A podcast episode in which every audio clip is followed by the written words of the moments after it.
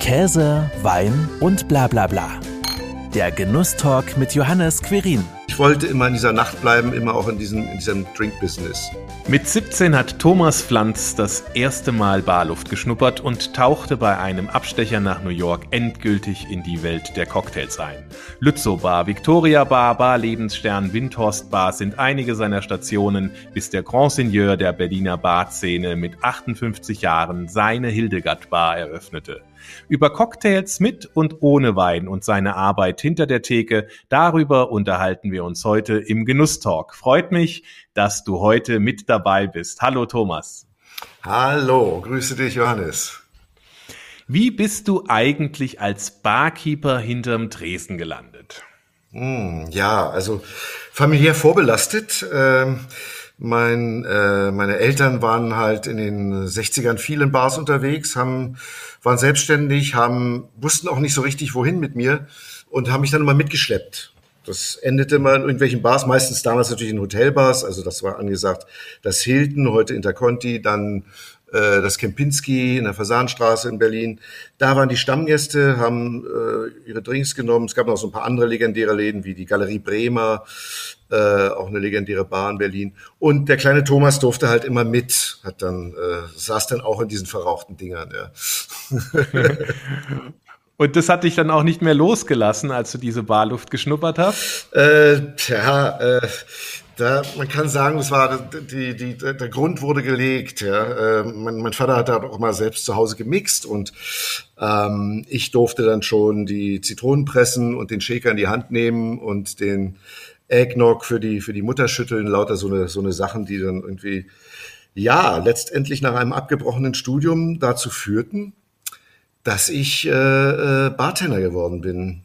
Ja, ich, ich war nach der Reise nach New York, das war mit dem, mit dem legendären Hans Schröder vom Rum Trader. Es war so eine Reise mit 25 seiner Stammgäste. Da war oh, der alte Herr Wölfer vom Theater dabei, da waren Radio-DJs, äh, weiß noch, ein Bariton-Saxophonist, wie hieß der? Ah, zig Leute, lustige Truppe und der alte Herr Schröder hat da mal gearbeitet und uns dann halt auch die alten New Yorker Bars in den äh, 78, 79 gezeigt. Sogar im Studio 54 waren wir dann, ja. Das war mhm. legendär, ja, mit den mit meinen alten Herrschaften im Studio 54. Ja. Aber to tolle Bars halt. Und ähm, ich habe dann auch noch nicht in dem, in dem Job gearbeitet, habe dann irgendwie so in den Semesterferien mal hier, da Aushilfe gemacht und den Hans Schröder, den fand ich halt sehr faszinierend, Gentleman Barkeeper. Und ja, irgendwann habe ich dann nicht mehr so richtig gewusst, was soll ich machen. Mein Studium nicht so richtig ernst genommen, mehr Musik gemacht als alles andere und dann überlegt, was fasziniert dich am meisten. Und das war das irgendwie dieses äh, Bar, Barwesen, ja, war ganz komisch. Ich fand das halt faszinierend. Und das war eine schwierige Zeit, weil es gab keine Cocktailbars in der Stadt. Ja, es gab es gab nur drei Stück so ungefähr. Also freie. Es gab natürlich Hotelbars, aber das hat mich eh nie so gereizt. Und dann musst du dich irgendwie verdingen und äh, sehen, dass du rankommst äh, an, an Jobs. Äh, ich habe dann angefangen, in Diskotheken zu arbeiten, Service gemacht, Garderob Garderobiere oder, oder was auch immer. Dann habe ich in Italien mal gearbeitet. Da war ich äh, ja 18, so Ferienjob in Italien, auch hinter einer Bar. Italiener waren da teilweise schon, schon ein bisschen weiter als äh, gerade am Meer. Äh, da habe ich im äh, Campanina di Francesi mal gearbeitet, das ist in, in äh, Forte de Marmi, eine Diskothek, die vorne eine kleine Bar hatte und war da mehr der Runner und das Helferlein sowieso als Deutscher da zu arbeiten, war eine Sensation. Aber meine Eltern hatten ihre Hochzeitsfeier dort, deswegen waren da alte Kontakte. Und äh, da mussten wir die, die Drinks mit Orchideen äh, äh, dekorieren und äh, es war eine lustige Zeit. Aber ich habe auch einen, einen, einen schönen Weincocktail zum Beispiel aus der Zeit mitgebracht, den ich immer noch mit mir rumschleppe. Mhm. Also äh, bewegtes Leben gehabt, ja, viel, viel Bars, immer sehr viel, war lange Jahre angestellt in Bars, hab, hab die auch geleitet und äh, ja, irgendwann ist das zwangsläufig, dass man seinen eigenen Laden macht. Entweder hört man auf, macht ja. irgendwas anderes, aber das war niemals. Ich wollte immer in dieser Nacht bleiben, immer auch in, diesen, in diesem Drink-Business. Also die Pionierzeit war auf jeden Fall aufregend, weil es, wie du ja schon gesagt hast, eigentlich gar nicht so eine richtige Ausbildung zum Barkeeper gab. Also war das eher tatsächlich Learning by Doing? Das war so. Du musstest dir, also wenn du jetzt im Hotel angefangen hättest, dann hättest du vielleicht in deiner Lehrzeit äh, ein, zwei Monate in der Bar arbeiten dürfen. Ansonsten Betten mhm. machen und alles Mögliche. Ja, ist ja ganz klar. Dass diese, das ist eine harte Schule und du hast wenig Kontakt zur Bar in der Zeit. Ja. Danach könntest du dich dann an der Bar verdingen nach drei Jahren. Und ähm, das wollte ich überspringen. Ich hatte ja nun schon äh, zehn Semester Jura studiert, also ich wollte jetzt nicht auch noch mal drei Semester Betten machen. und äh, habe mir dann den, den Hans Schröder geschnappt und sagte, Herr Schröder, ich, ich will das auch werden. Was halten Sie davon? Ich meine, lassen Sie das, um Gottes Willen. Das ist, Sie wissen gar nicht, was Sie sich antun. Sie sind ja nachts äh, überhaupt, äh, haben Sie schon mal an Familie gedacht und das und jenes. Viele Aspekte. Der Mann war ja sehr, sehr lange im Business und weise und wollte mich davon abbringen, aber konnte er nicht. Dann hat er mir so ein paar Tricks und Kniffe beigebracht und dann musste man, ich habe Barbücher gesammelt ohne Ende, mhm. Cocktailbücher. Das war äh, lange, ich habe Shaker gesammelt und alles. Es war komplett verrückt mit dem Thema Bar. Hab zu Hause äh, meine alten Studienfreunde und Freunde äh, mit Cocktailpartys äh, äh, vergnügt. Ja, die Ärmsten gibt noch alte Rezepturlisten. Ja. Aber äh, sie haben es alle überlebt. Ja. Und dann irgendwann der erste Job in einem, in einem, tja, in, eher in einem Restaurant wo man äh, auch ein paar Drinks machen durfte. Ja. Und 1990 dann war äh, Eröffnung der ersten großen Bar in Berlin. Das war die Lützow Bar mit äh, ja, 30 Meter Tresen, Riesenteil gewesen, war auch extrem Bauhausstil, spartanisch eingerichtet. Perfekt. Äh, es gab Riesenschlangen vor der Tür, alle wollten dahin, ganz Berlin. Und das waren aber auch spärliche Anfänge. Also wenn man heute zum Beispiel mit von Mojitos redet. Völliger Standard, ja. Überall gibt's, äh, kannst du Minze bestellen oder machen. Damals hatten wir so kleine Minztöpfe mit äh, äh zehn Blättern dran. Ja, das war, also was war doch gar nicht zu denken. Ja, wir waren glücklich, wenn wir an einen Drink so ein kleines Minzblatt dran picken durften. Ne? Also man hat sich da, damals haben wir uns viel am, am Schumannsbuch orientiert, der ersten, der ersten Barbibel aus Deutschland und die auch äh, weltweit unglaublich gut lief. Ja. Also ich, war auch, ich war in den 90er Jahren nochmal in, in New York glaube 96, äh, wo die Cocktailszene total brach lag in, in Amerika, äh, weil die ihre eigene Kultur vergessen hatten tatsächlich. Nur noch ein paar, paar Bars sind übrig geblieben aus den 79er Zeiten, die ich noch äh, kannte. Und ähm, da, da war, war, die, war die Cocktailkultur ziemlich unten leider. Aber wenn du da losgezogen bist in eine, in eine Buchhandlung, was lag da rum und dich nach dem Thema Bar erkundigen wolltest, da lag das Schumann-Buch rum. Das war völlig was in Deutsch. Ja, das war schon, äh, später ist New York natürlich wieder der Barboom ausgebrochen und tolle Bars und tolle Projekte sind entstanden.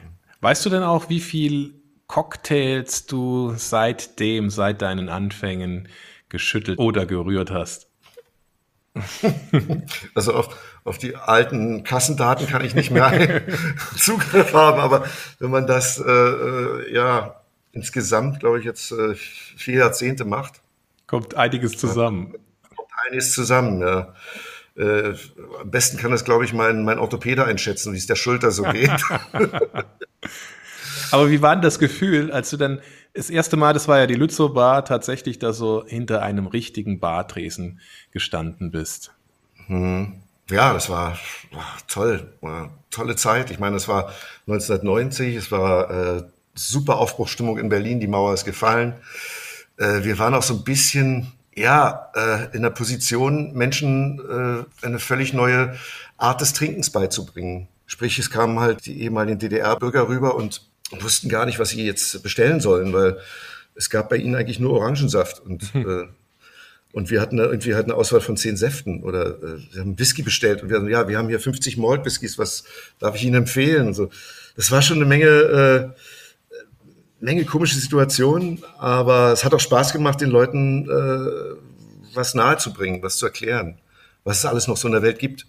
Ja. Gut, ansonsten waren wir eine, eine klassische Westberliner Bar. Es war, war ja auch in Westberlin und der ganze Grunewald, der ganze, das ganze Umfeld stand in Schlanken vor der Tür, weil die Bar lief halt die ersten Jahre wie eine Granate. Es war eine tolle Zeit gewesen. Ja. Und irgendwann ähm, macht man ja auch seine eigenen Cocktails und kreiert diese, anstatt, wie du schon gesagt hast, ein Mojito und ein Swimmingpool oder auch Whisky pur mhm. auszuschenken. Wie entsteht denn so ein Cocktail, wenn man den kreiert? Hm, also äh, manchmal geht sowas unglaublich schnell, dass du eine neue, eine neue Kreation hast. Manchmal zieht sich das tatsächlich, äh, ich möchte gerade sagen, sogar sagen, über, über ein Jahr hin, dass du an, irgend, an irgendeiner Sache arbeitest und anfängst, so eine Idee zu entwickeln und dann aber nicht die richtige Zutat findest oder äh, der richtige Kick fehlt. Also das ist, äh, Gott, ich habe so, so viel, so viel Drinks in meinem Leben kreiert. Also für so viel Cocktailkarten in so vielen verschiedenen Bars, die es auch gab. Ja, ja es, aber letztendlich, man kann wirklich sagen, es ist äh, die, die, der Grundstock des, des guten Cocktails wurde wurde schon schon weit weit vor unserer Zeit gelegt in, äh, in, in Klassikern, die wir heutzutage man hätte es an dem Ganzen einen neuen Twist geben, ja, äh, eine neue, eine neue Linie verpacken, in eine neue Richtung drehen, aber der Ursprung ist eigentlich schon gesetzt. Old Fashioned 100 Jahre alt, äh, Sazerac 100 Jahre alt, Aviation, alles so Drinks, die, die äh, wirklich uralt sind und die jetzt halt in der, in, der, neuen Zeit halt auch so ein bisschen neu verpackt werden. Also wir mixen jetzt zum Beispiel nicht mehr ganz so süß wie vor 100 Jahren. Da wurde sehr viel, sehr viel süßer. Äh, äh, ich habe so alte Bücher aus den 20ern. Wenn du das so original übernehmen würdest, äh, da waren äh, drei der Zutaten Liköre. Du kannst dir vorstellen, das war äh, ein, ein Zucker. Zucker war äh, hatte auch einen ganz anderen Stellenwert, glaube ich, damals. Äh. Das war äh, die Heidroge. Muss man denn eigentlich ein sensorisches Genie, Genie sein, wenn man äh, da an so einen Cocktail rangeht und den entwickelt? Weil du hast ja gerade gesagt, ne, dann äh, versucht man bestimmte Zutaten, die man im Kopf hat, da miteinander zu verbinden. Und es soll ja am letzten Endes ja auch irgendwie schmecken. Hm, ja, also du bist äh, klar im Vorteil, wenn du gutes Essen magst, gerne gut essen gehst, äh, sowieso äh, Sensorik in Weinen dir angearbeitet hast, dich damit beschäftigt hast. Äh, das war mir tatsächlich vom Elternhaus gegeben, weil meine Eltern haben, ja, äh, ja, nicht viel Geld ist übrig geblieben. Sie haben das meiste haben sie äh, äh, ja in guten Restaurants und in guten Bars gelassen. Ja, ja also äh, großes Erbe hatte ich nie. Doch ein großes, ein großes Erbe hatte ich schon, weil, weil äh, da wurde mir was halt in die Wiege gelegt, was einzigartig ist. Also äh, in den 70er Jahren in Sternrestaurants gehen, nach Florenz fahren, dorthin, äh, äh, das, das, das öffnet dir natürlich einen ganz anderen Horizont, ja, als wenn du jetzt äh, im Ruhrpott in der, in der Imbissbude bleibst. Ja. Was auch schön sein kann. Was auch schön sein kann. Ja, also um Gottes Willen. Aber das ist, ist natürlich toll, wenn, äh, wenn, wenn, wenn dein Vater sagt, okay, nee, wir müssen jetzt nach Bassano di Grappa, ich habe da von einem ganz tollen neuen Grappa gehört. Oder so eine Nummern, ja. Du denkst, das kann ja nicht was. Jetzt fahren wir hier äh, 300 Kilometer Umweg, weil der, weil der Alte jetzt einen neuen Grappa entdeckt hat, ja, den es in Deutschland nicht gibt. Oder sowas, weißt du. Das. ja, aber diese Verrücktheit hat, hat sich auch auf mich übertragen. Ja, zu, ja. Äh, also geht's auch nur hier, ne, probieren, geht über studieren. Absolut. Absolut. Das ist das ist, äh, ähm, Früher gab es eine ganz klare Unterscheidung Barkeeper, Koch. Ja, das, die waren sich auch Spinnefeind. Ja, ja, das war mal, ach, die, die äh, Zombies aus der Küche und ah, die feinen Bartender. Also, also so ging das immer hin und her. Das hat sich ja mittlerweile ein bisschen geändert, weil Köche haben ja auch etwa einen ganz anderen Stellenwert. Die dürfen ja auch mal nach vorne treten, was erzählen mittlerweile. Ich meine, sieh dir die Kochshows an. Sie haben den Vorteil, dass sie nicht mit Alkohol arbeiten, sonst wären wir Barkeeper auch im Fernsehen. Aber das wird halt nicht so gern gesehen. Aber die, äh, die Sensorik der Köche, das ist, äh, das ist schon eine zu vergleichen mit einem Barkeeper. Ja, und auch mit, mit unserer Sensorik und auch mit der Art und Weise, wie wir mittlerweile an, an Getränke, an Getränke, an Cocktails rangehen. Wir beschäftigen uns auch unglaublich viel mit, mit Kräutern, mit Verbindungen, äh, Alkohol, Food. Wir haben extrem viel kleine, kleines Beifood, was wir zu den Drinks mit, an, mit, mit dazugeben, um, um den Genuss auch noch zu erhöhen, um, um gewisse Aromen rauszukitzeln. Und da äh, gibt es genügend Beispiele, dass, dass, dass bei mir auch ein paar Drinks entstanden sind, weil ich meinetwegen ein tolles Dessert irgendwo probiert habe. Und mhm. dann, äh, äh, das war so eine Erlebnis, ein tolles Restaurant in Werder. Klar, da gab es ein Dessert mit Kirschen, kommt der daher, die berühmte Werder-Kirsche. Und der hat das kombiniert mit Fenchel und zum Quark, mm, Vanillepudding. Aber der, die Kombination Kirsche und Fenchel kannte ich vorher nicht. Ja? Und da hat es bei mir so Peng gemacht, dachte ich, okay, du musst irgendwas, irgendeine Art Manhattan mit, äh, mit Fenchelaromen und äh, einer kleinen Kirschnote. Haben, ich habe ewig nach einem, einem äh, Kirschessig gesucht den ich dann zum Schluss, ich habe tausend Kirschsachen versucht, bis hin zu Eckes Edelkirsch, also ganz schlimm. und, und dann diesen Kirschessig gefunden, den, den Whisky äh, mit Fenchelsaat aromatisiert und eingelegt. Und dann ist daraus auch wieder so ein toller Drink entstanden. Äh, wie, wie nennt sich der? Fench Shui, genau. Oh. Und, und die, die Kombination war, äh, das ist wirklich von dem Dessertteller entstanden. Das hat ja noch ein halbes Jahr gedauert. Ich bin dann nochmal in das Restaurant, habe den äh, gesagt, Jungs, ihr müsst vorbeischauen. Ich habe aus eurem Dessert einen Manhattan Cocktail. Äh, Manhattan Twist gemacht. Hat, nein, gibt's doch nicht, unwahrscheinlich. Äh, es ist natürlich auch, die freuen sich auch, wenn man, wenn man ihnen das mitteilt, dass daraus was anderes wieder passiert. Oder so. Ja, das ist, äh, von daher merkst du schon die Zusammenarbeit zwischen, zwischen Küche und äh, äh, Cocktails, da ist, da, das, das lebt auf jeden Fall gerade. Mhm. Also kriegst du eine Inspiration und dann versuchst du das tatsächlich im Endeffekt in Flüssigkeit nachzubauen.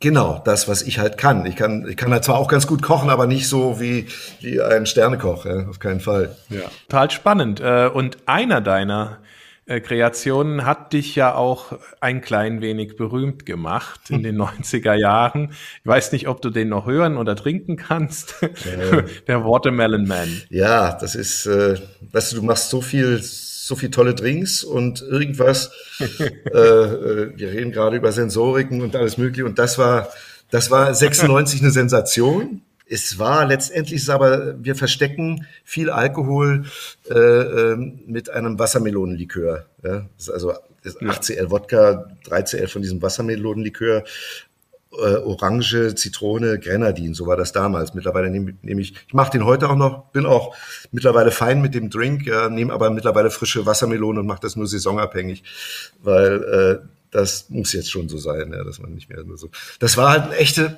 ja, das war, das, das Ding lief. Ich habe dann Anrufe aus, aus Tokio bekommen, von, aus irgendeinem äh, 16. Stockwerk aus dem Hotel, von einem Freund, der meinte, ey, kannst du dir nicht vorstellen, ich trinke gerade deinen Watermelon Man hier. Ich meine, das kann auch nicht wahr sein.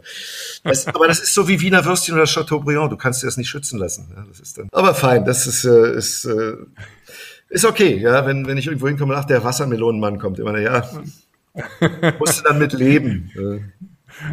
Ja, aber mittlerweile bist du ja das eigentlich auch nicht mehr. Aber ich musste drauf zu ja, sprechen kommen. Ja, ne? Wann hat man denn schon die Möglichkeit, tatsächlich auch mit, mit jemandem zu sprechen, der einen eigenen Drink, der um die Welt äh, gegangen äh, ist, das muss man ja auch so sagen, ja, das äh, kreiert hat zu sprechen. Ist ne? ja auch schön, ist ja auch schön, wenn die, wenn Leute kommen, ach, Sie haben, das ist doch mein Lieblingsdrink und so. Und damit hat, da habe ich meine Frau mit kennengelernt. Und oh, das, ist, das, ist, das ist ja auch eine schöne Sache dann irgendwo. Hat dann auch seine Berechtigung. Genau, das, das denke ich auch. Das ist ja ein Teil von dir. Ein Teil deiner Bargeschichte. Das, was dich auch letzten Endes ja zu dem gemacht hat, was du, was du heute bist. Und heute bist du dann, wie du ja eben schon äh, eingangs auch schon gesagt hast, letzten Endes schlussendlich äh, zu deinem, zu deinem eigenen ähm, Barbesitzer geworden. Mhm ähm, ähm, und ähm, hast dann, ja, jetzt deine eigene Bar. Wie, wie kam es dazu? Du hast gesagt, ja, jetzt habe ich alles gemacht und alles erreicht, was, was geht. Äh, ich werde zu alt äh, und ja. jetzt mache ich mich selbstständig. Das ist ja auch nochmal ein ganz anderer Schritt. Klar, aber du wirst natürlich im Laufe deines Lebens auch immer mehr zum Alpha-Tier. Ja. Und du hast halt, ich habe halt, ja, so viele Jobs waren es gar nicht. Meine 15 Jahre Lützobar, dieses, jenes. Äh, aber ja, irgendwann willst du dann auch sagen, okay, du hast so viele Fehler gesehen, auch äh, von, von, von anderen Menschen, die Bars betrieben haben. Du willst jetzt äh, einen Schritt weitergehen und äh, ja, es ist auch so ein Ehrgeiz, eine andere Mitarbeiterführung haben, ein anderes Konzept haben. Äh, äh was eigenes ausarbeiten. Ja? Und ähm, dann, mich haben jahrelang schon Leute immer getriezt, wann machst du dich endlich selbstständig? Aber ich hatte auch immer gut bezahlte Jobs, dann war der Druck auch nicht so groß, aber der Drang war auf jeden Fall da. Und äh, wichtig ist halt auch die Frage, wo willst du das machen? Welche Location? Hast du eine vernünftige Location zu, äh, gefunden? Ja? Und ich habe mir bestimmt vor der Hildegard Bar 20 Läden angeschaut zig Pläne schon geschmiedet, ist dann doch nicht stattgefunden.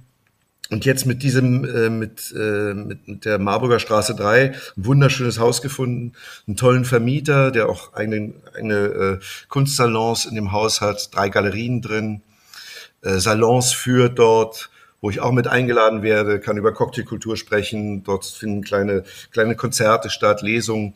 Also wirklich ein, äh, äh, ein Vermieter, der das Haus, der das leben will, ja, und der auch äh, letztendlich froh ist, dass er uns hat, weil wir, ein, weil wir halt auch für ihn auch ein Stück Kultur darstellen.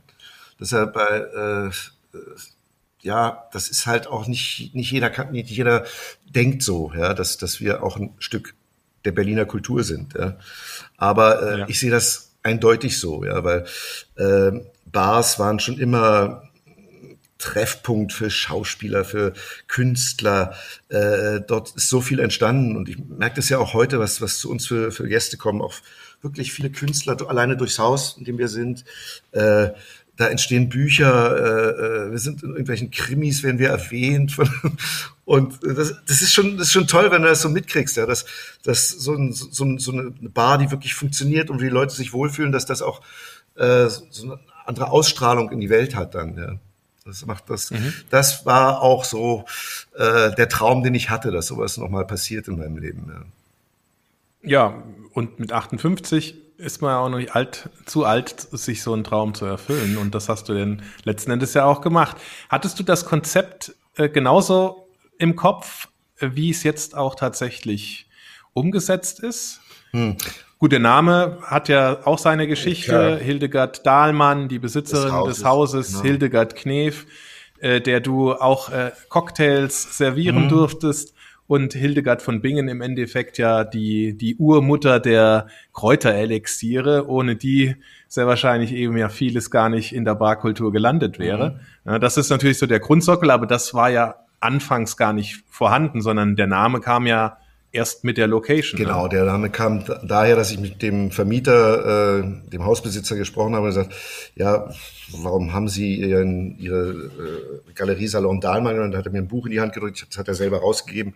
Ja, die Dame hieß Hildegard Dahlmann und ich war völlig geflasht, okay, darf ich den Laden vielleicht dann Hildegard nennen? Weil schöner 20er Jahre Name ist ja auch ausgestorben, dieser Name. Und dazu die ganzen Stories dazu. Dann hat er, ja, kein Problem, das ist ja eine tolle Idee, Herr Pflanzer so kam das zustande. Ja, das war eher Zufall. Du hast, du musst halt von der, äh, du, du, eine andere Location hätte bestimmt auch anders ge geheißen. Ja, das wäre bestimmt auch was anderes geworden. Also was als Grundkonzept war immer mir wichtig, dass die alte 61er Jukebox mit dabei ist, die ich äh, mein Leben lang äh, durch zig Wohnungen geschleppt habe. Äh, Und die, die, die war so ein, so ein Ding, wo ich mal dachte, okay, die kommt irgendwann mal rein. Ne? Die, hat, die hat meinen Rücken schon so oft kaputt gemacht, die muss jetzt da einfach mal stehen bleiben. Ne? Das war so eine Grundidee. Natürlich äh, sammelst du als Barkeeper dein Leben lang Spirituosen.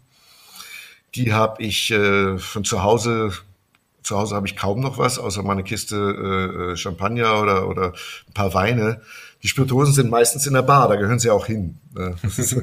Und deswegen haben wir auch ein paar schöne, seltene Sachen, die du, die ich im Laufe der Jahre irgendwie, ja, die, die, die man sich angeschafft hat oder die einem geschenkt wurden. So schöne alte Whiskys oder ich habe eine, eine alte Flasche Fernet von, 8, von 59, der sagt man Wunderdinge nach von psychedelischen Wirkungen. Und äh, wir sind so verrückt, wir reißen sowas auch auf. Ja? Also wir, wir wollen das auch leben und probieren. Ja? Das bleibt mhm. jetzt hier nicht einfach. Sei denn, wir wissen ganz genau, okay, das kannst du zulassen, das äh, taugt wirklich nichts mehr. Ja? Aber äh, das, das, war, das war mir immer schon wichtig, dass so ein, so ein Laden auch mit, äh, mit verrückten Sachen gefüllt wird. Ja. Das andere Konzept sind unsere alten Gläser, die wir haben. Äh, das ist auch, mein Vater war ja auch Antiquitätenhändler und Uhrmacher, der hat natürlich eine riesen Glassammlung hinterlassen die äh, mir jetzt natürlich zum, zu Nutzen kommt. Und äh, ich sage mal, er, er hat die Bar leider nicht mehr erlebt, aber er hätte sich tot gefreut, weil aus diesen Gläsern, die standen halt irgendwie in Regalen und Vitrinen, da wurde auch, glaube ich, 30 Jahre nicht mehr draus getrunken. Ne? Das ist also, warum nicht draus trinken? Und wir feiern die Gläser jetzt. Ne? So. Das ist schön, ja. Das sind dann auch tatsächlich Erinnerungen, die lebendig werden. Ne? Ja, das, das, das Weinglas der zur Hochzeit meiner Großmutter dabei aus den 20ern. Ja. Das, ist, das ist echt schön. Die ja. werden natürlich mit äußerster Vorsicht behandelt. Ja. Selbstverständlich. Und die erste Karte, ähm, kannst du dich da an die noch erinnern oder hat sie sich gar nicht so viel verändert in den Jahren? Oh, die erste Karte.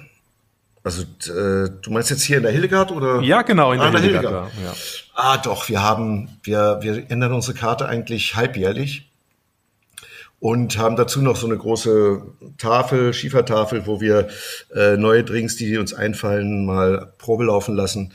Die Karte, ja, Mensch, wir haben, wir haben ein paar Drinks am Anfang ausprobiert, die nicht gut. Es gibt immer, ja, Schläfer und äh, Sleeper and Runner, ja, und ein paar Sachen dann auch äh, äh, wieder rausgenommen. Es gab aber so ein paar Drinks, die, die wir uns zurückbringen. Es ist ja nicht immer so, dass der, der schönste Drink auch gut läuft. Ja? Wir hatten ein, ein, ein Wein, eine Weinkombination, wie war das? Ich glaube, es hieß äh, die sechs Trauben oder sowas. Das, das ging mit der Traube vom, vom Grappa los und äh, war noch, ah, Ah, es war da alles drin. Schuss, äh, und, und top war noch eine, eine kleine Rotweinfloat drauf und mhm. äh, eine geeiste Weintraube noch drin, dann noch ein Schuss Weißwein und das war ein toller Drink, aber keiner hat das Ding bestellt, ja. weil weil äh, Grappa läuft, das ist halt auch gerade ein bisschen durch, ja, mit Grappa-Drinks, aber das war wirklich ein guter, guter Drink. Aber so, so musst du halt auch, äh, ein paar Klassiker werden jetzt immer laufen. Also bei uns gibt's so eine Old-Fashioned-Variante mit äh, Fatwash Bourbon und eine, eine Scheibe äh, Speck mit Ahornsirup ein, äh, ein, äh, eingepinselt und dann wieder schnell heiß gemacht. Dazu ein kleines Seitenbier, so ein Mini-Bier. Das als Kombination mit dem Speck, dem Bier und dem Fatwash Bourbon. Ist natürlich nichts für Veganer, aber äh, es gibt ja noch ein paar andere.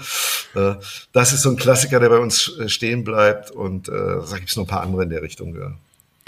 Hat die Hildegard Bar auch einen Signature Drink? Mm.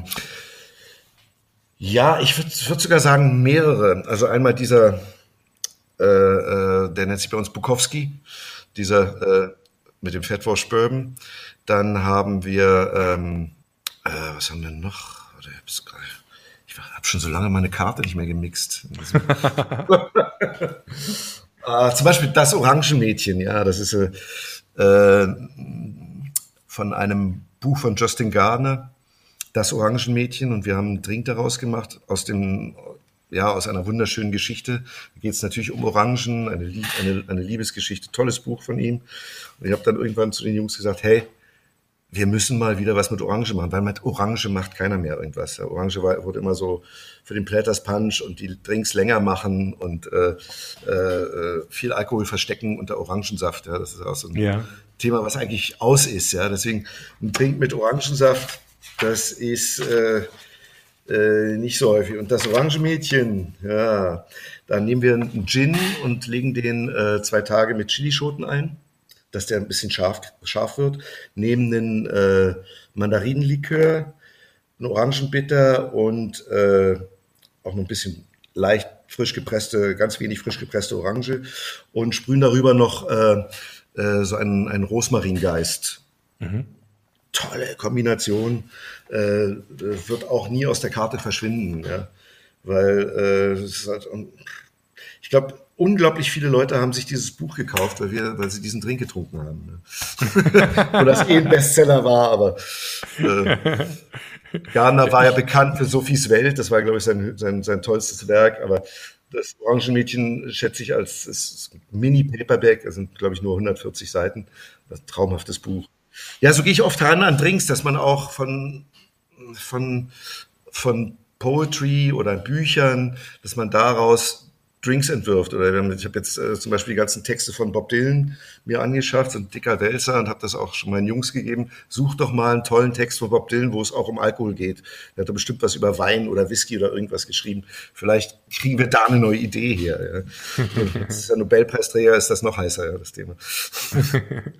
Du hast ja gerade eben auch erwähnt, ja, du hast die deine Karte schon länger nicht mehr ähm, gemixt. Logischerweise, mhm. weil ja auch aktuell alle Bars geschlossen sind. Ne? Ähm, tut das einem in der Seele weh, wenn man da nicht hinter den Tresen stehen kann und eben auch Gastgeber ist. Ja, es ist natürlich, es ist die Hölle. Du machst äh, jetzt fast vor vier Jahren deinen ersten Laden auf und dann äh, musst, du da, musst du da zuschließen ne? und nichts geht mehr. Das war äh, unglaublicher Schmerz, den, den, den man da erfahren hat. Ich habe dann irgendwie, ja, so One-on-One -on -one, ab und zu ein paar Stammgäste oder ein paar Vertreter aus der Presse oder so, samstags in die Bar mal eingeladen, komm, ich stelle euch ein paar neue Drinks vor oder was, ihr äh, seid exklusiv von mir eingeladen, wir halten die Abstandsregeln und da kann uns keiner was, eins zu eins, einer, zwei Personen in der Bar, ich mix uns was. Und da saß ich dann immer mit meinen lieben Stammgästen und das war schon traurige Momente, wenn du dann so Freitag oder Samstag sitzt und dann machst du, hörst du nette Musik, sitzt in einer riesen tollen Bar und bist halt nur zu zweit. Das ist halt schon eine traurige Situation irgendwie. Aber die Leute, die dann mit mir dort saßen, waren natürlich auch immer begeistert, überhaupt mal wieder irgendwo außerhalb ihres Wohnzimmers sein zu dürfen. Ja, also richtige Geisterbars. Genau, ja. Wir sind eine Geisterbar geworden. Ja, wir haben äh, diese Geisterbar-Aktion ging los. Ja, das ist eine Aktion aus München, Geisterbars. Das bedeutet was, und zwar www.geisterbars.de. Eine Aktion ähm, vom Jochen Hirschfeld, Fotograf, Regisseur, und der hat gesagt, okay, wir müssen irgendwas machen. Ich schicke Fotografen durch Deutschland, Österreich und die Schweiz und die fotografieren euch in Schwarz-Weiß hinter eurem Tresen mit langer Belichtung, sodass ihr aussieht wie Geister. Das ist der erste Teil der Aktion. Zweiter Teil der Aktion, äh, man kann äh, über unsere Seite bei euch einen Geistercocktail bestellen. Der wird individualisiert, ähm, der kostet Geld. Der kostet Geld, damit man die Bars unterstützt, damit ihr überlebt. So war die, die, die Idee dahinter. Äh, so ein Ding kostet 500 Euro, das ist ja nicht, nicht gerade wenig.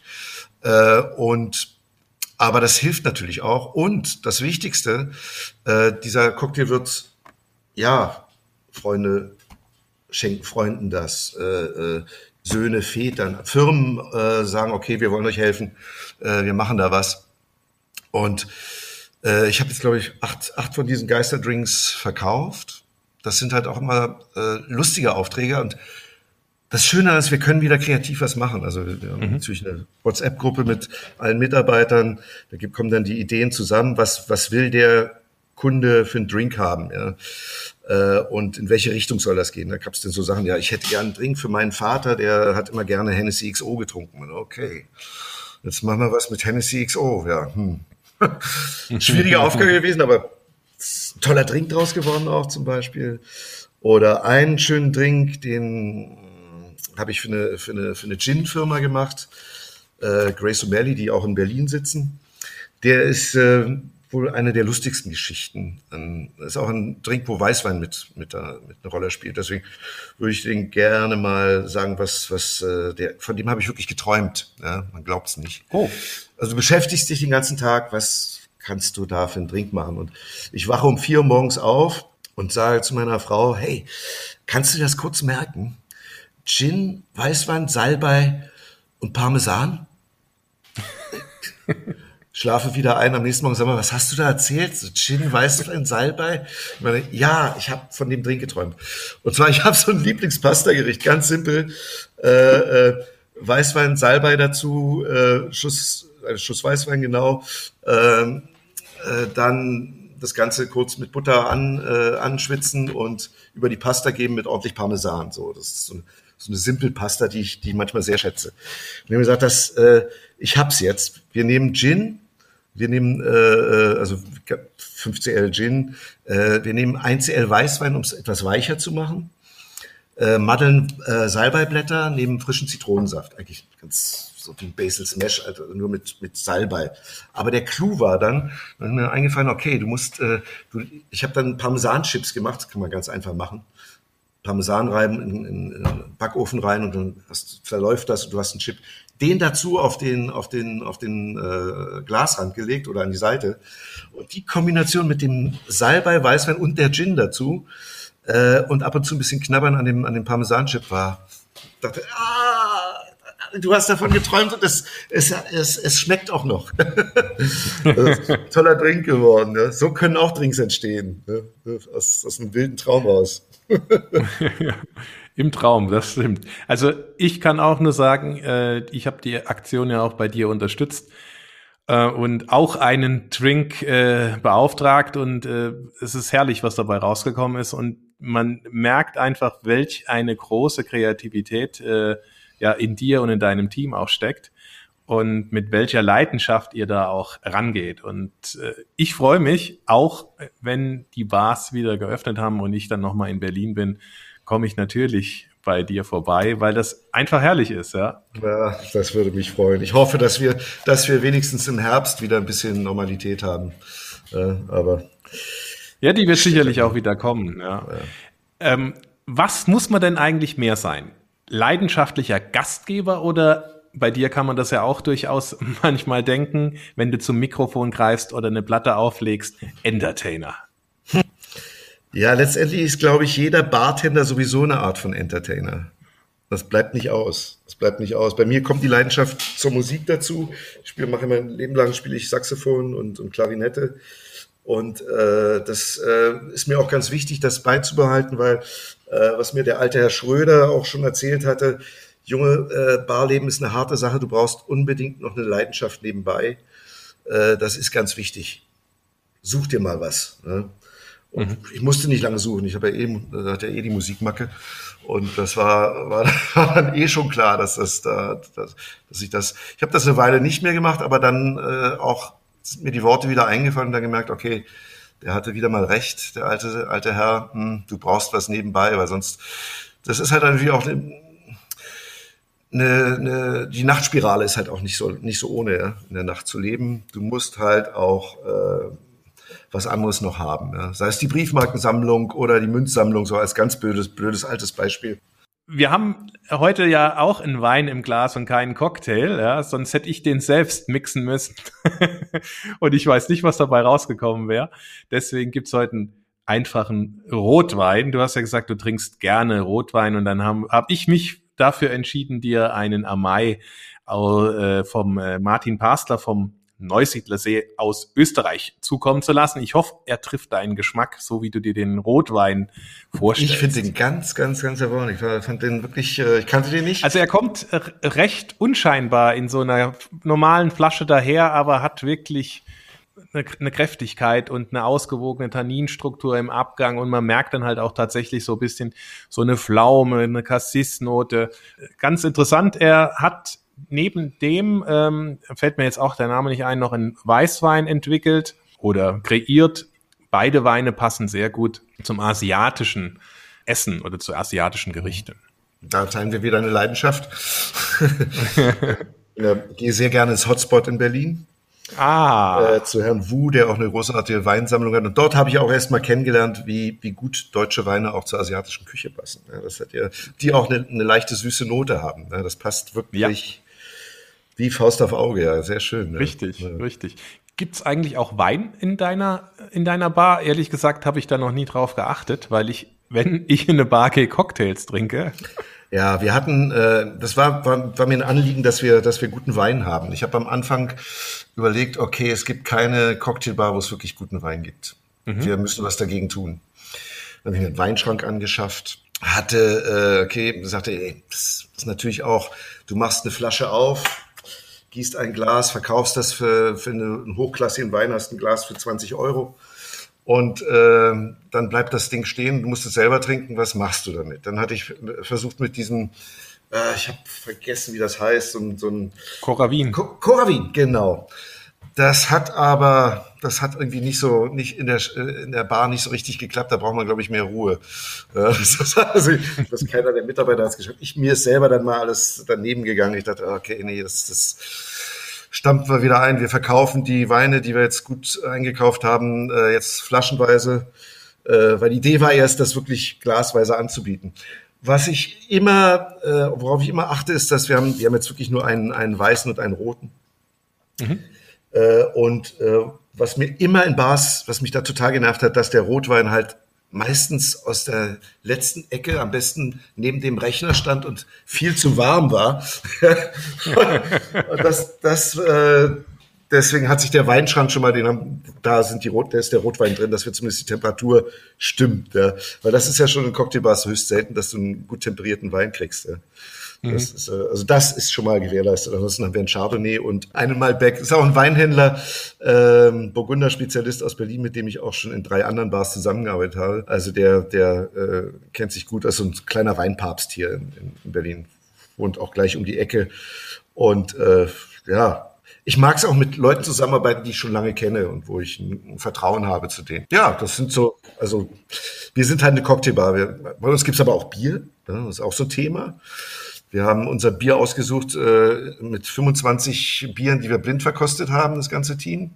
Dann kam ein Bier raus, das äh, wir dann ausgepackt haben und sagen, oh, das finden wir alle super. Das war Mars aus Bamberg. Mhm. Da habe ich da angerufen, äh, das noch in, einer, noch in einer anderen Bar war das, genau. Und da habe ich gesagt, ey, ich brauche, euer Bier ist großartig. Und so, ja, wir verkaufen nicht nach Preußen. Da ist das ja schon, was bin ich jetzt gelandet? Ja? Ich habe auch gesagt, euer schönes bayerisches Bier. Das war natürlich der Fehler, weil das war falsch. Das war falsch. Ich habe dann gegoogelt, als blöder Preuße wusste ich nicht, dass ihr im Krieg wart. Ja? Aber ist ja auch schon ein paar hundert Jahre her. Aber jedenfalls, das war ein Riesenthema. Es durfte dann äh, ein fränkischer Zwischenhändler durfte mir das Bier dann verkaufen. Aber direkt an einen Preußen wollte sie nicht verkaufen. Tolles Bier. Mittlerweile hat sich alles ein bisschen aufgelöst, alles ein bisschen entspannter geworden. Ja. Aber Aber das siehst daran, wir, wir, ich lasse dann auch nicht locker, wenn ich dann so ein Produkt entdeckt habe, wo ich denke, hey, das hat kein anderer, das ist einfach großartiges Bier, äh, dann, dann bleibe ich da auch dran und will das unbedingt auch haben. Ja, das führt dann keinen Weg davon. Ich werde auch selber hingefahren. Und hätte mit dem Transporter die Kisten eingeladen. Wie sieht's mit Essen und äh, Bar aus? Was hast du da für eine Meinung? Hm, Finde ich eine, eine tolle Sache wir machen, fangen ja eh schon an mit kleinen Side, Side Dishes äh, bei gewissen Cocktails und das äh, sind aber ja richtiges Food kannst du es nicht nennen. Ähm, wir sind ja eine Raucherbar, das heißt, wir haben extrem viel investiert in Lüftungen, Ablüftungen, Zuluft, äh, Luft, achtfach Luftfilter. Schon vor Corona hatten wir dann äh, äh, extreme Investitionen, weil wir auch Raucherbar sein wollten, aber halt auch den Geruch nicht so unbedingt äh, haben wollten. Äh, das muss nach oben wegziehen und fertig ist. Ja. Und äh, allerdings Food und Rauchen funktioniert nicht. Wir wollten am Anfang auch Zigarren rauchen lassen, weil das ja auch für viele guter Rum, guter Wein, eine Zigarre passt ja auch für viele Menschen, aber davon haben wir uns getrennt, weil das hat dann auch äh, unsere Lüftung nicht geschafft und eher Gäste, eher Gäste vergrault. Ja, das war eigentlich schade, weil wir, weil wir wirklich eine Menge Geld in die Hand genommen haben, um diese Abluft zu gewährleisten. Aber wenn dann auf einmal, ich hatte mal eine, eine, eine äh, Hochzeits- oder Geburtstagsfeier, äh, da hat der Gastgeber, äh, kam auf die tolle Idee, eine Flasche, eine, eine Kiste Romeo und Julieta aufzu, aufzureißen und allen Männern eine Zigarre anzubieten. Auf einmal waren da 35 Menschen, die, die eine Romeo und Julieta rauchten. Merkwürdigerweise sind alle ihre Frauen rausgerannt und sie saßen dann nur noch alleine da. Also da hat man dann schon gemerkt, okay, das ist doch eine sehr spezielle Nummer. Kannst du, war, ist einfach nicht, nicht, nicht drin. Das ist eine eigene, eigene Abteilung. Gibt es ja auch eigene Bars für. Für Zigarrenraucher, ja. Ja, naja. Es gibt ja mittlerweile auch äh, durchaus Restaurants, die eine Cocktailbegleitung zu, äh, zu essen anbieten, was ich, was ich mir äh, sehr schwierig vorstelle, weil in einem Cocktail ja doch durchaus sehr viele unterschiedliche Aromen drinstecken Mhm. Äh, und das dann auch so aufs, aufs Essen zu transportieren, relativ schwierig, denke ich, oder? Mhm. Das sehe ich, das sehe ich nicht so. Mhm. Das, was du mit Weinen machen kannst, als Begleitung zum Essen, ich sehe das so, dass man das auch ganz genauso äh, mit, mit äh, Cocktails machen kann. Mhm. Beisp Beispiel. Ich hatte äh, vor 15 Jahren mal tatsächlich damit angefangen, für, ein, äh, für eine Gin-Firma ein Bankett zu gestalten. Mhm. Äh, es waren irgendwie ganz wichtige Menschen, wurden eingeladen. Aus dem Schumanns kam der, der, der, der Chefbartender, was ich, wer alles dabei war. War so eine Zehner, super High-Class-Runde. Und äh, erster Gang, also ich weiß, ich weiß auf jeden Fall der zweite Gang. Das war ein Tafelspitz mhm. mit äh, Apfel und Krähen, also Apfelkrähen dazu. Und was zum Tafelspitz hat gibt mir gesagt, okay, hm, es geht ja um Gin. Ich habe einen Krähen Martini entwickelt. Das heißt, äh, ein Martini-Cocktail, ich der, der ist, äh, diesen, du musst den Krähen halt, den frischen Krähen halt äh, äh, durch, den, durch die Saftpresse machen, sprich den verflüssigen. Mhm. Ist auch nicht so einfach, weil nach anderthalb Stunden oxidiert das und du kannst das nicht mehr verwenden. Aber Gin, dazu hatte ich noch einen alten Lillet-Wermut, der gab es noch dazu und äh, genau, und eingekocht vom äh, von äh, vom Wild Wildapfel, wie heißt denn dieser Vernamen, ja, noch so ein bisschen äh, bisschen eingekocht das Ganze und den noch so als eine Art Sirup mit dazugegeben. Das spiegelte praktisch das Tafelspitz wieder in dem in dem Cocktail. Das war ich werde nie vergessen, wie einer der großen Cocktailleute dann sagte, davon brauche ich jetzt einen Pitcher zu dem, zu dem Tafelspitz. also das geht, man kann sich da schon was einfallen lassen. Das, und das macht auch natürlich super Spaß. Ja, sich da, ja das, äh, das, das glaube ich. Ähm, tatsächlich dann so Sachen herauszuarbeiten, dass es dann nachher auch deckungsgleich ist und dann letzten Endes auch sogar noch eine positive Rückmeldung zu kriegen, dass man sagt, hey, äh, Wahnsinn, ähm, was ich jetzt aus so einem Glas rausschmecken kann. Hm. Ich mag das, ich mag es eh, wenn ich essen gehe, äh, nicht nur ein Wein am Tisch zu haben. Oder äh, was ich, ich brauche jetzt mal einen Laufwein, etwas, das dazu passt. Äh, ich meine, manche sagen, äh, bist du verrückt, machst du hier Stereo trinken oder was? Nein, ich, ich, ich mag den Geschmack dazu und mag den dazu und auch den, den Hubs mit dem und dem Schluck damit. Ja, da, da bin ich wahrscheinlich auch ein bisschen, bisschen crazy in meinem Mind. Ja. Machst du eigentlich alle Liköre äh, in deiner Bar selbst? Setzt du da viel selbst an? Weil du gerade jetzt auch beschrieben hast, ne, wenn du da unterschiedliche Cocktails kreierst, wo dann entsprechend dann auch ein separater Sirup ähm, entwickelt wird. Äh, da, wo ich äh, wo ich merke, dass, dass, dass, dass wir das besser können als die Industrie. Logisch mache ich das. Also es gibt zum Beispiel ähm, ein Falernum-Likör. Ne? Das ist äh, in der, fast jede, jede karibische Insel macht ihren Falernum selber. Die Industrie bietet das auch so seit seit zig Jahren an, immer verbreitet, machen immer mehr davon. Das ist, ähm, kann dir mal sagen, wie wir den ansetzen. Äh, du nimmst einen 60-prozentigen Rum, besten, ich mhm. nehme was aus Jamaika, ja, so hoch weißen Rum. Dann äh, schäle ich von äh, 15 Limetten, Bio-Limetten, die Schalen runter, pack das mit rein, pack Nelken rein, nehme Bio-Zitronen, mach dann auch wieder die Schalen rein, Orangen, alles mit hinein, zerstampfe das, mach noch ein bisschen rosa Pfeffer, jeder hat also sein bisschen ähm, äh, Ingwer.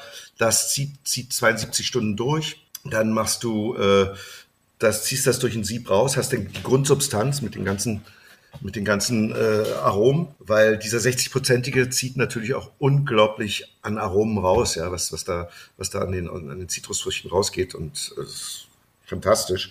Und dann äh, gibt's dreimal durchpassiert Limettensaft und hochkonzentrierten Zucker. Was anderes ist Likör ja auch nicht. Ja. Hochkonzentrierten Zucker dazu. Und genau, nennt sich Verlernum. Es kommen immer wieder Leute zu mir, die sagen, ja, wir haben einen neuen Verlernum entwickelt. Und dann stelle ich immer, hier, probier mal unseren. Danke, ich gehe wieder. Weil das, das das kriegst du industriell nicht so hin. Ja. Klar, der ist natürlich auch nur, äh, äh sage ich mal, äh, ein halbes Jahr haltbar bei uns. Die müssen natürlich garantieren, dass das Ding halt äh, über Jahre, vier Jahre haltbar ist, locker mal. Ja.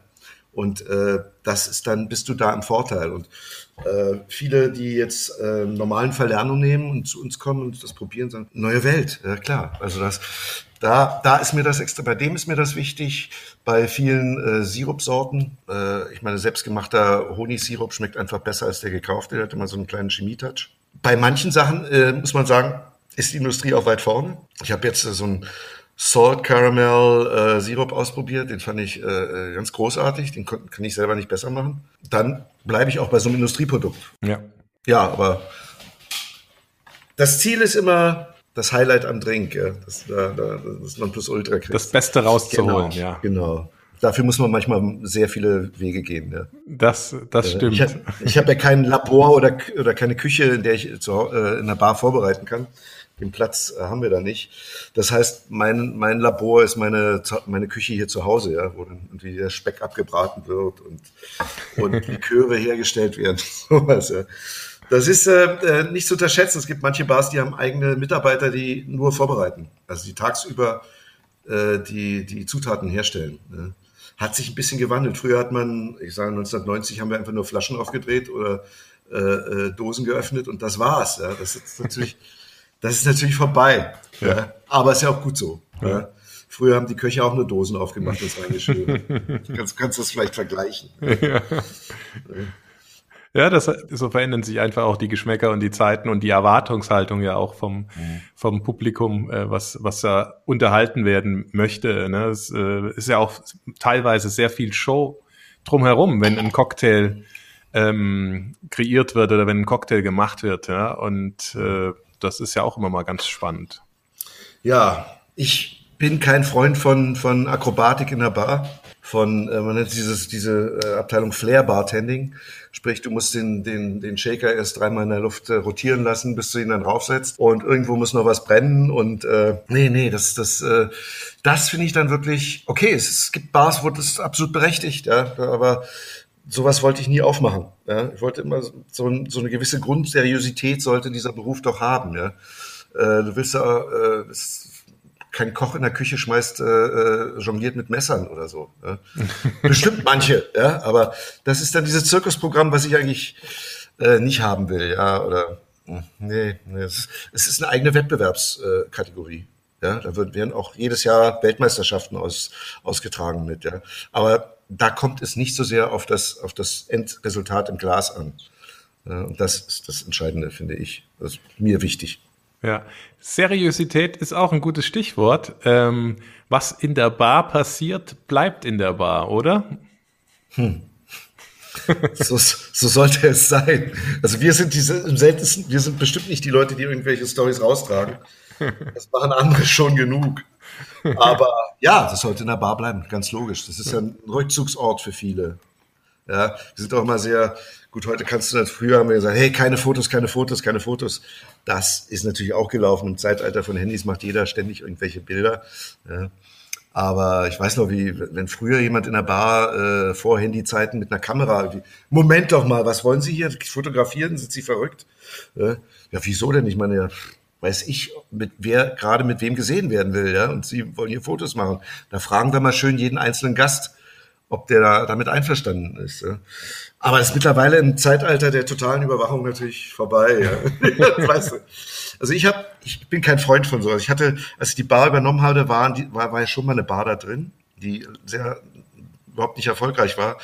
Ich kann dir auch sagen, wie, warum. Ich habe acht Kameras aus dieser Bar raus operiert. Ja, also die hatten komplett ihre Mitarbeiter und die Gäste komplett, komplett Überwachung. Sowas finde ich auch. Weißt du, ich will, äh, dachte, nee, das, das, das geht nicht. Also mir ist klar, ich muss sowieso jeden Abend bei meinen Mitarbeitern sein, ja, alleine schon, um, um guten Ablauf zu gewährleisten, weil ich es auch will. Aber jetzt meine Gäste überwachen oder draußen gucken, wer ist denn da? Ja, das, das, das, das, ist, nicht, das ist kein Barleben. Nee, das braucht man nicht. So, äh, das sollte gewährleistet sein, dass man wenigstens noch in der Bar nicht komplett überwacht wird. Ja, Thomas, vielen herzlichen Dank, dass du mich und äh, alle anderen, die zuhören, mit hinter den Tresen genommen hast. Es äh, hat mir nochmal ein paar neue Einblicke gegeben, ähm, wie, ja, für dich leicht, für andere vielleicht kompliziert es ist, einen Cocktail zu kreieren und tatsächlich dann auch zu mixen. Vielen herzlichen Dank. Danke dir. Super, Johannes, hat Spaß gemacht. Sehr schön. Das war Käse, Wein und bla bla bla. Der Genusstalk mit Johannes Quirin. Dir hat dieses Gespräch gefallen? Dann abonniere den Podcast, um keine neue Folge zu verpassen. Bis zum nächsten Mal.